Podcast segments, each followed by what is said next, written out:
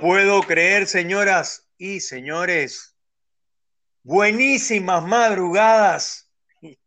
No, no, no, no. Madrugada no. Estamos a la tarde como siempre y esto es A Solas con Salvador de Noche. Y del otro lado los micrófonos de esta grandísima emisora está nada más y nada menos que mi productor, mi amigo personal y el gran caricaturista de la Patagonia, el señor Don Diebre. ¿Cómo me le va, Don Diebre? Hola, Salvador, ¿cómo te encuentras? Buenos días, buenas tardes, buenas noches a todos los oyentes. Así que, Salvador, me encuentro pero extasiado de que podamos compartir un momento más en este programa tan esperado por nuestros oyentes, ¿no es así? Por supuesto que sí, pero además se siente, no, no, tienes que decirlo, se siente la alegría que quiero advertir y dice, ¡ay, pero qué! Pero Salvador, qué pesado quiero advertir que vamos a hacer un programa mucho más corto que el habitual porque han ha habido dos o tres oyentes que nos han dicho, muchachos, todo bien, pero está muy largo, recórtenlo un poquito. Y le dije, bien, eso vamos a hablar con el señor Don Diebre. ¿Y qué dijo usted? No lo voy a cortar. Bien. Pero sí. claro, claro. Don Diebre, así, así de una, ¿no? Yo digo, yo digo, ¿no? Primer país del mundo en potencial, ¿no? En potencial armamentístico, en ejército, en posibilidades, en calibre 50, en calibre 30, en los mejores fusiles, las mejores balas, eh, los mejores tanques de guerra, los mejores aviones, los mejores misiles, todo, lo mejor todo. 20 años contra 50 putos talibanes. ¿Y qué pasó? ¿Quién ganó? No lo puedo creer. Su opinión al respecto. Bueno, mi opinión, como siempre, va con la advertencia previa de que es la opinión de un hombre de a pie.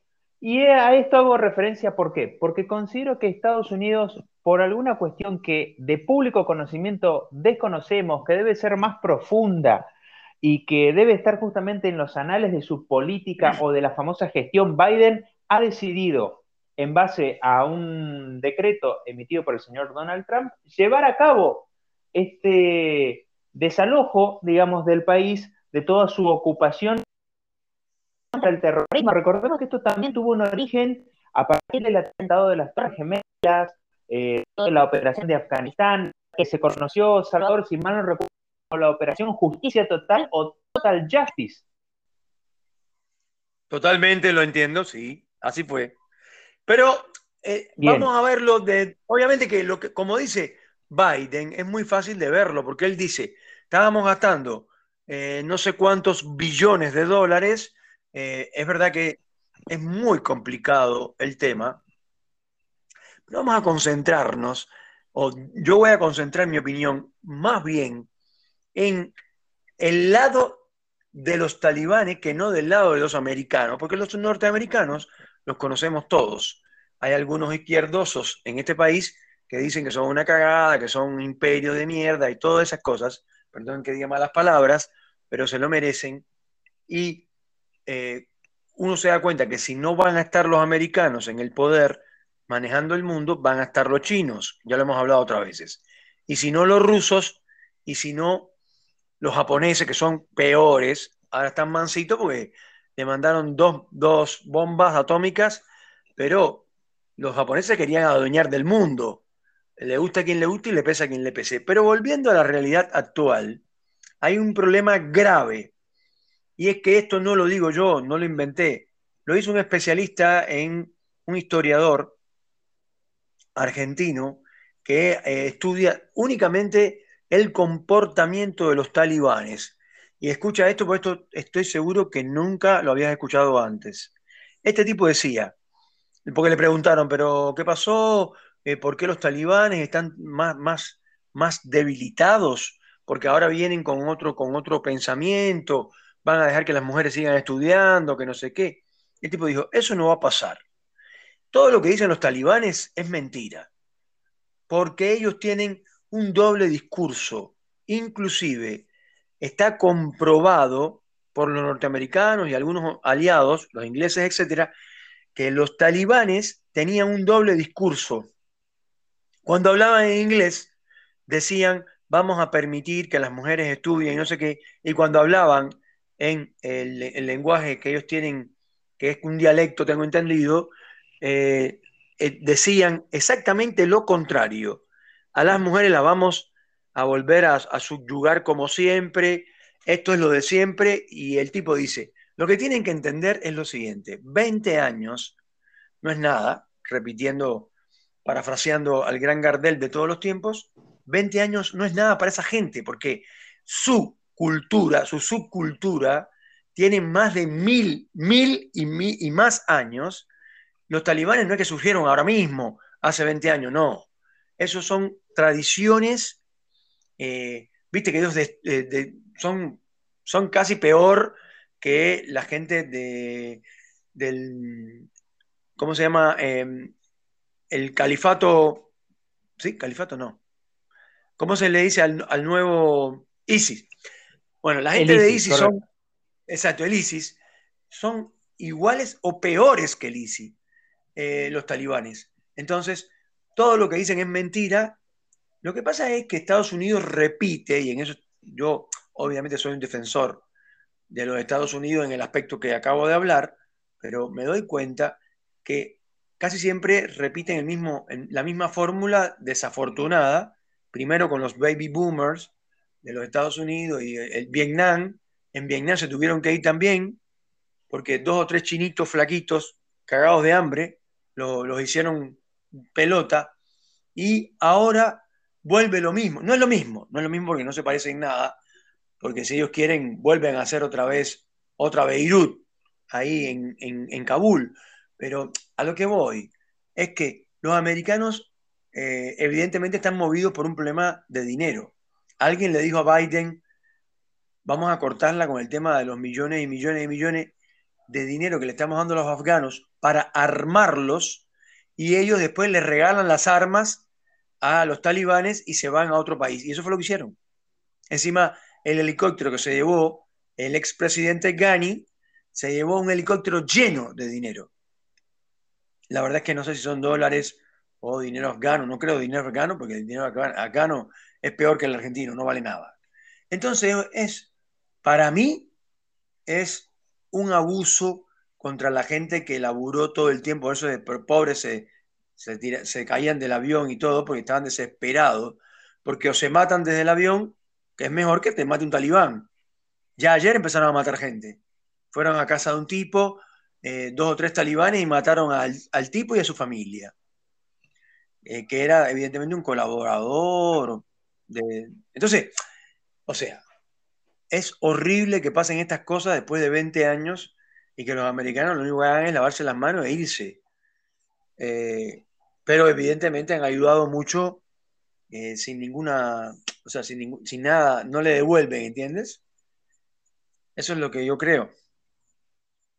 ¿Vos qué pensás? Sí, por, yo lo que pienso, Salvador, por mi parte, es que, bueno, en cuestiones de política exterior, yo considero que no hay buenos ni malos. Tan solo hay intereses de medio, sea de la política exterior que puede tener Estados Unidos, la política exterior que pueden llegar a tener otros países intenten intervenir, intervenir en Afganistán con los talibanes. Eh, cada uno tiene su propia política exterior, pero que tiene un interés, porque la Así que Totalmente. que hay que ser cuidadoso también de y la desinformación que a veces trae eh, diversos medios que son algunos inclusive muy populares en Internet, porque distorsionan a veces, como tú decías, inclusive como lo hacen los talibanes con su doble discurso, porque el doble discurso es desinformación, es plantear algo que en realidad no es así. Entonces, claro.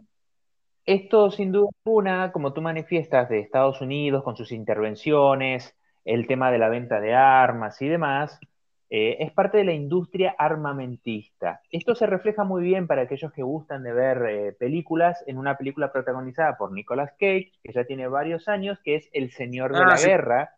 El Señor de la Guerra, muy buena película. Correcto.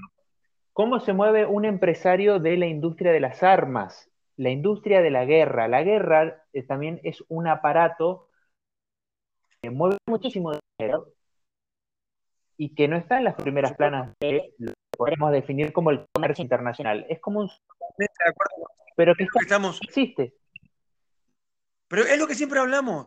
Eh, cuando hablamos de, este tema, siempre hablamos de lo mismo. Yo siempre hago la misma pregunta. Señores, ¿cómo es posible que en este país el presidente de este país sea una máquina de hacer cagadas, que lo hayan agarrado en una fiesta con su señora, con coloristas, con cuidadores de perros? No es que eran políticos importantes del país, ni médicos importantes, no es que era un pequeño congreso que después terminó una cena. No, era todo así, descaradamente somos la casta superior, nosotros nos mandamos y nosotros hacemos lo que nos da la gana y no pasa nada, mientras ustedes tienen que estar encerrados y a la gente se le morían los niños, se le morían los padres, se le morían las familias. Y el tipo hacía una fiesta. Entonces, sin ninguna moral, y no tiene valor para decir, no, yo no quiero ser más presidente porque violé todos los reglamentos establecidos. No, no, él quiere seguir ahí. ¿Y por qué es? Porque la gente dice, no, por el poder, el poder. No, no, no, no solamente por el poder, es por el dinero que trae el poder. Porque fíjate que dijeron que entró un, empresario chino, taiwanés, para ser exacto, que es el marido de una argentina, y a los dos días salió, eso lo dicen los, canales, que ya tenía dos contratos con el, con el gobierno argentino, o sea, con el país, con, con este país. Dos contratos. Entonces, todo pasa por la guita, todo pasa por tener mucho dinero. Y ahí vamos a caer en un tema del cual tú me hablabas hoy, porque yo les cuento, obviamente que Don Diebre es mi amigo y hablamos no solamente acá en la radio, sino también de otras cosas. Y él me hablaba del tema de la burguesía, es un tema recurrente. Y me hablaba de gente que tiene muy mal gusto eh, que le llaman los nuevos ricos y todo lo demás. Pero se trata de personas, porque tener buen gusto, tener buena clase, ser educado, ser diplomático, conocer de relaciones internacionales y todo ese tipo de cosas, eh, eso no se lo enseñan a un presidente. Deberían, pero no se lo enseñan.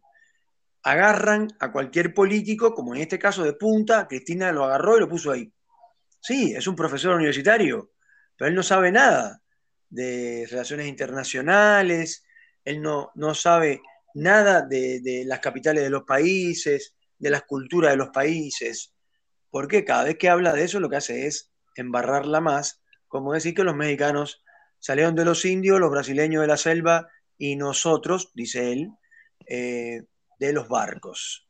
Ah, qué bonito, ¿no? O sea, yo digo nosotros porque yo soy nacionalizado argentino.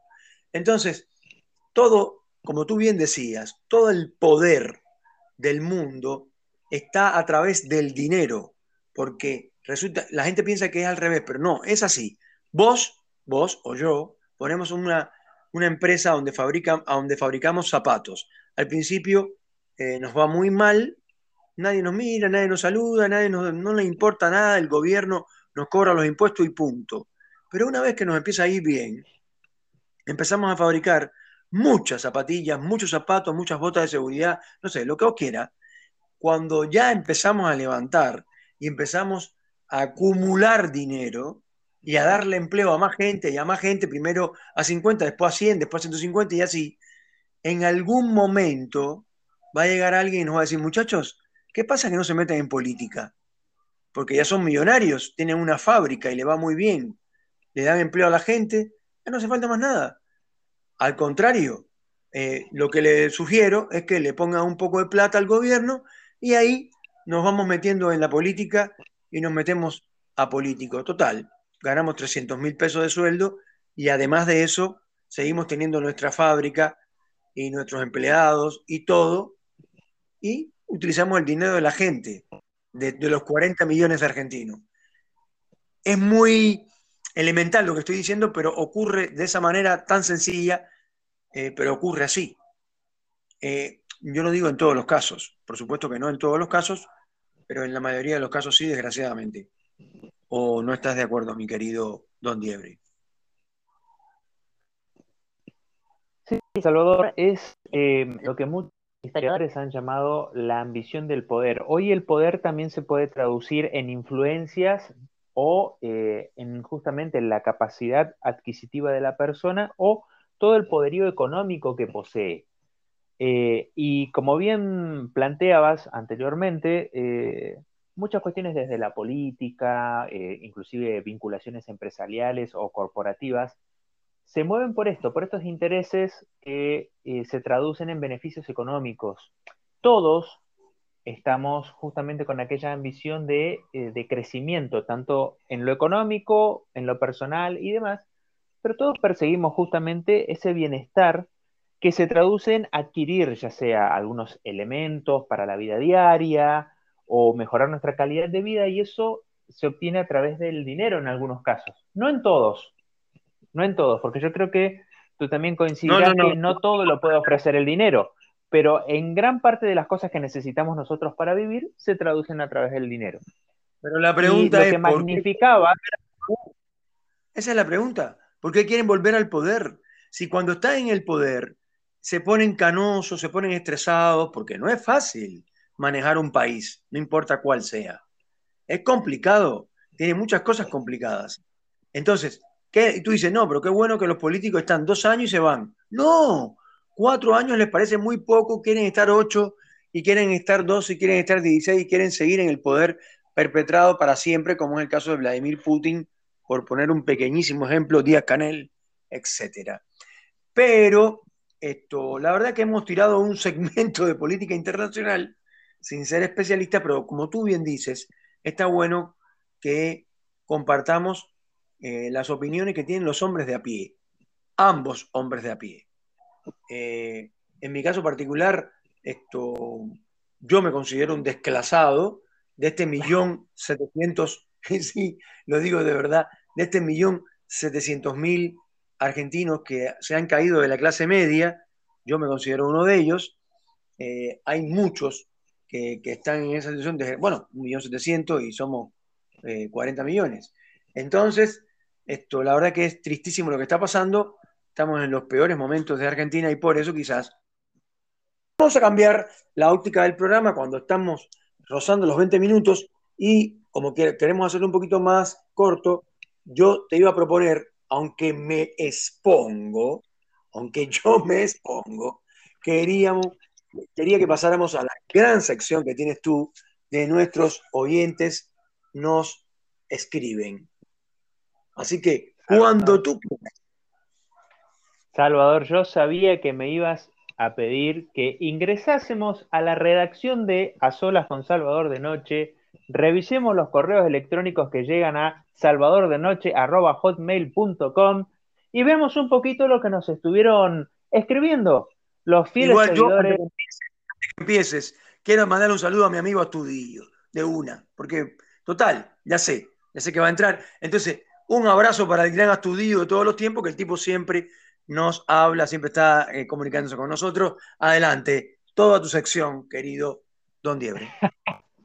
Muchas gracias. Y quiero adherirme al saludo del señor Astudillo, que tengo una mala noticia, Salvador.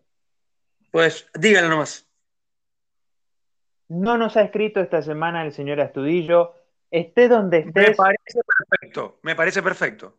No te olvides que él estaba eh, con un, una crisis con su pareja, tenía problemas. Entonces le mandamos un abrazo y ya nos va a escribir próximamente, no te preocupes te pedimos que por favor nos escribas a ver cómo está tu situación ¿eh? y a ver si podemos seguir ayudándote a que salgas adelante. Mientras tanto, vamos a repasar un poquito, Salvador, qué nos están enviando. Por favor. nos escribe el señor Juan Frumboli de San Martín de los Andes y dice lo siguiente. Salvador, me encanta tu programa. Quisiera tu consejo. Soy un hombre soltero y apuesto pero tengo debilidad por las damas de compañía y no sé cómo puedo hacer para visitarles durante esta pandemia. ¿Qué me recomiendas, Salvador? ¡Uf! Tremendo lo de Frumboli. No, no, tremendo, tremendo. Igual me suena ese apellido, ese nombre, me suena, me suena eh, ese nombre. Pero bueno, creo, creo, no sé, capaz por ahí, pero me suena Juan Alberto Rodríguez Frumboli. Me parece que es por ahí la cosa. Capaz que no es el mismo, pero eh, lo que yo sugiero es lo siguiente. Mira, mi querido Frumboli, resulta que las cosas no son como parecen. Entonces, las damas de compañía que manejan un gran profesionalismo, esto es uno de los, de los laburos más, más eh, ¿cómo es? Viejos del mundo, por supuesto que no se van a achicar ahora. Existen las casas que siguen trabajando de manera oculta, por supuesto, pero se sigue trabajando en eso. Así que yo lo único que digo es que tienes que ser más delicado para buscar eh, las oportunidades. Por supuesto que como todo es todo más caro ahora, seguramente, no lo sé a ciencia cierta, pero algunos comentarios me han llegado, así que yo lo que digo es, sigue, sigue ahí con, lo que a ti te gusta, querido Juan Furumboli, eh, y sigue visitando a las damas de compañía que, por supuesto, que están para esto, no sé, aliviar eh, las tristezas de los caballeros como vos, querido Furumboli. Un abrazo. Pero qué, qué cierre, Salvador, qué, que cierre a esta consulta del señor Frumboli, que inclusive leyéndolo en su email eh, se notaba un poco consternido. Yo creo que ahora se debe sentir un poco con un palmadita en la espalda que le das con tus... Pero que le iba a decir, no, no hagas eso, que el pecado. No, por supuesto que no. Y además, sí, ahí, si lo, si lo quiere hacer y le gusta, que lo haga. No hay ningún problema. Vamos con el otro oyente, vamos, vamos, que estoy, hoy estoy tremendo, ¿eh? Hoy estás en llamada. Vamos a Lucía Comodoro Rivadavia. Ella dice, Salvador, ¿no? soy una... Sí, tal cual, tal cual. Me hace recordar al señor Emir Costurica, un famoso músico y director de cine, ¿no es así, Salvador? Eh, no lo tengo, tengo al hermano de él, Costurica, el otro, el artesano, pero ese no, no lo tenía. El músico, ah, muy quiero bien. decir. Ah, ahora lo tienes. Ahora lo tienes. Dale, dale. Ahora lo tienes. Gracias. Tú eres un tipo muy, bien. Tú eres un tipo muy informado, me sorprendes. Salvador dice, Salvador, soy una mujer soltera. Hace años que no tengo un compañero. En las noches siento que alguien me llama. Es la que me dice que lo acompañe a caminar. ¿Qué hago, Salvador? Porque lo hace en la penumbra de la noche.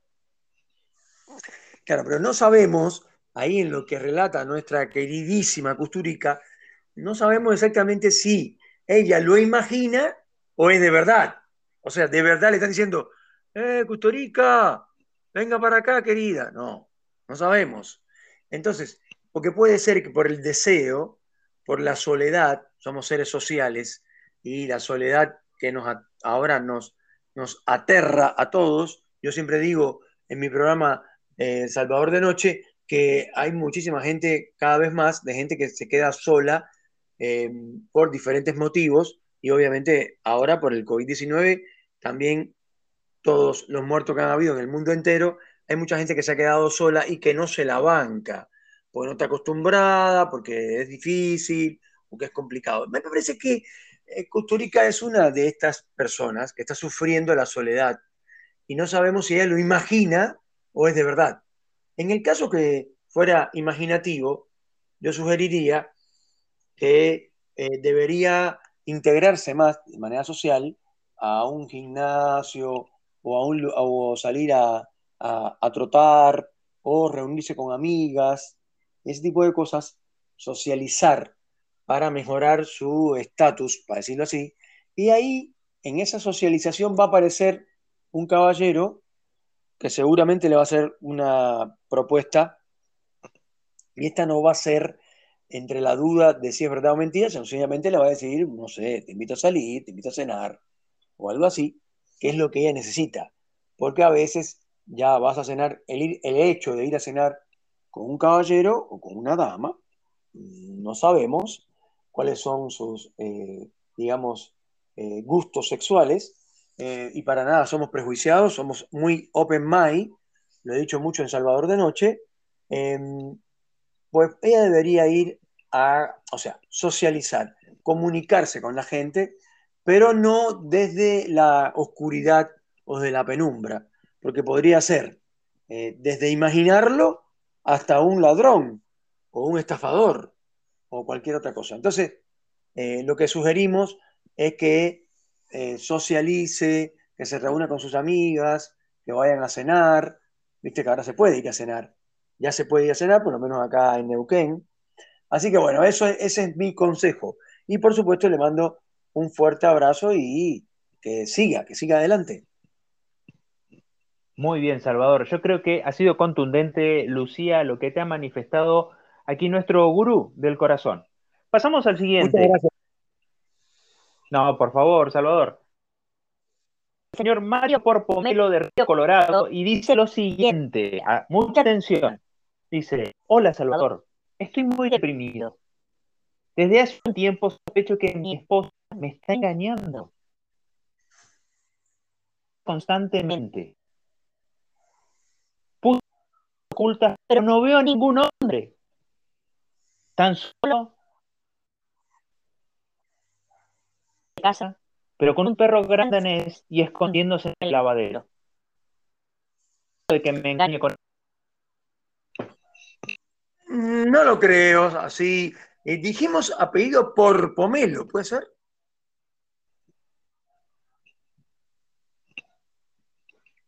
Sí, hola. Hola, ¿estás ahí? Mi querido. Hola, Salvador. Te, he perdido sí. unos instantes. Eh, ahí Yo También ¿Cómo me decías? te decía que el apellido del señor es por. ¿Puede ser? Pomelo, y lo escribe por. Por Pomelo. Sí, sí. Sí, sí, sí. Ese, este es ser primo de Tortohielo, el amigo este que yo tenía. Ah, sí, sí, sí, sí. De como Rivadavia, sí, sí, lo recuerdo el señor ese, sí. Totalmente. Yo lo que digo es lo siguiente. Me parece que todo está en la imaginación tuya, mi querido Mario. Creo que yo creo que lo que hay que hacer es exactamente lo contrario. En vez de observarla cuando sale con el perro, pensar que está con el perro y todas esas, eh, digamos, eh, imaginaciones que, tú tienes, porque estás evidentemente muy enamorado de tu pareja, lo que tienes que hacer, creo yo, es exactamente lo contrario. Eh, y, a, qué me refiero? Que cuando ella vaya a salir con el perro, por ejemplo, en vez de estarla vigilando, yo me acercaría ahí y le dijera, amor, déjame que yo llevo el perro y vamos a dar una vuelta.